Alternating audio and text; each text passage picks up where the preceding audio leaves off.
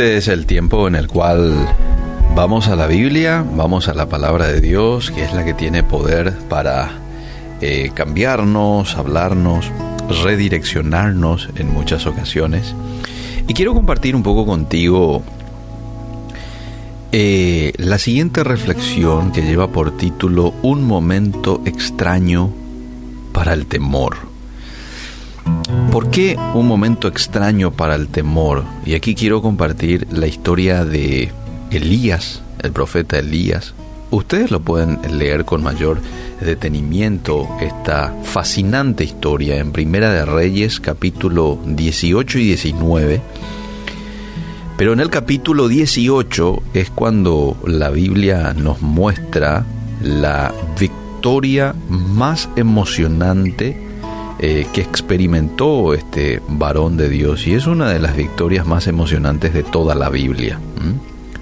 Armado con una fe inquebrantable en el Señor, enfrentó a 450 sacerdotes de las falsas deidades del momento, locales. Y Dios actuó con poder al destruir a los idólatras y glorificarse en toda Israel. ¡Qué fantástica victoria!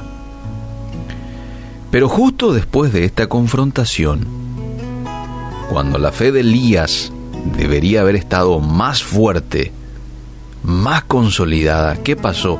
Y nos muestra el pasaje. Primera de Reyes 19. Tuvo temor tuvo temor. ¿Por qué tuvo Elías temor? Te estoy resumiendo, porque se enteró de que la malvada reina Jezabel había pedido su muerte. Entonces, al parecer, olvidando la poderosa victoria de Dios momento antes, Elías huyó desesperado.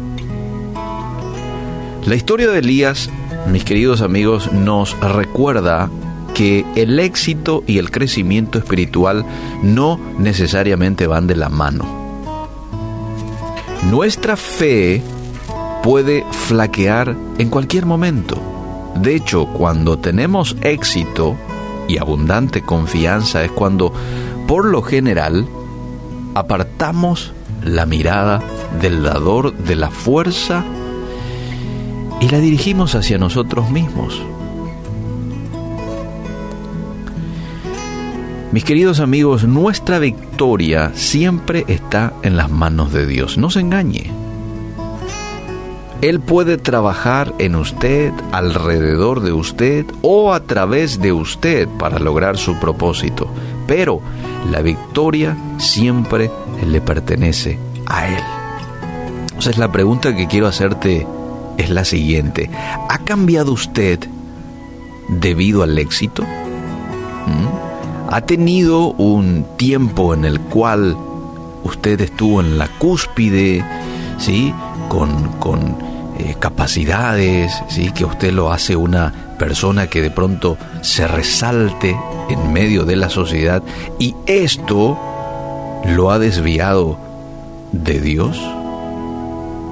Quiero invitarle, si este es su caso, vuelva sus ojos a Dios toda alabanza, toda gloria le pertenece solo a Él, quien es además la fuente que echa afuera el temor.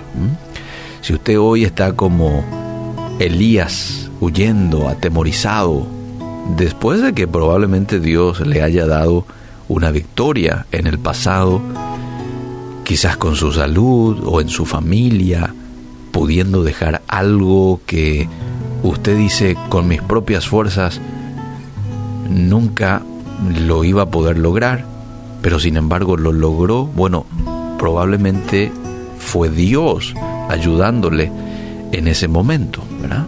Ahora quizás usted hoy está atemorizado, le tiene miedo al virus este, o le tiene miedo a, al futuro, le tiene miedo a, no sé, a algo.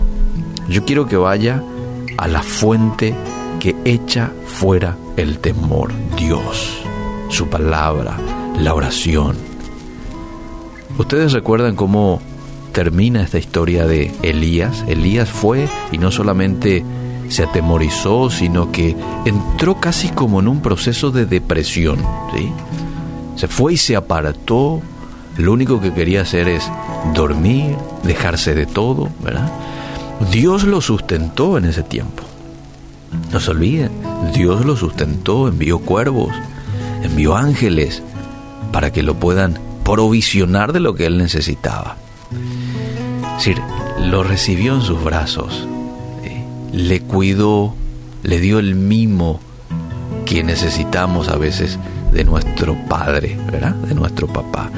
Y eso a él lo fortaleció, que pasados los tres días, dice que Elías arrancó, caminó y siguió su vida. Entonces, si hoy usted está atemorizado o quizás en un proceso así de, depresión, con, con el ánimo bajo, reciba el mimo de papá. Él está eh, con mucho deseo de darle un abrazo, decirle cuánto lo ama, ¿sí? A veces no tenemos nomás nosotros tiempo para que papá nos abrace y nos diga cuánto nos ama, porque estamos tan atareados con tantas cosas que no nos hacemos un tiempo de estar en su presencia. Aparta un tiempo hoy y decirle a Dios, Señor, necesito recibir tu abrazo, necesito que me fortalezcas, necesito que me quites esta sensación de ansiedad, de temor, de sentimiento. Y Él lo va a hacer, lo aseguro. Pero usted tiene que hacer su parte. Apartarse y estar con Él. Gracias Dios por tu palabra que una vez más hoy nos anima a seguir. Si el éxito del ayer me apartó de ti, quiero que nos perdones. Si nos desvió el, éxito del ayer eh, de ti, Ayúdanos, Señora, desde hoy volver a enfocarnos en el nombre de Jesús. Y hoy queremos recibir tu abrazo. Hoy queremos recibir tu aliento para continuar. La vida continúa y no podemos detenernos, pero necesitamos de tus fuerzas. Y estoy seguro de que lo vamos a experimentar. Por fe, el oyente que está del otro lado, eh, con las fuerzas bajas, desanimado, estoy seguro que este es el momento en el cual tu espíritu estará fortaleciendo a cada persona y estará fortaleciendo mi vida también. Gracias desde ya, en el nombre de Jesús. Amén y amén.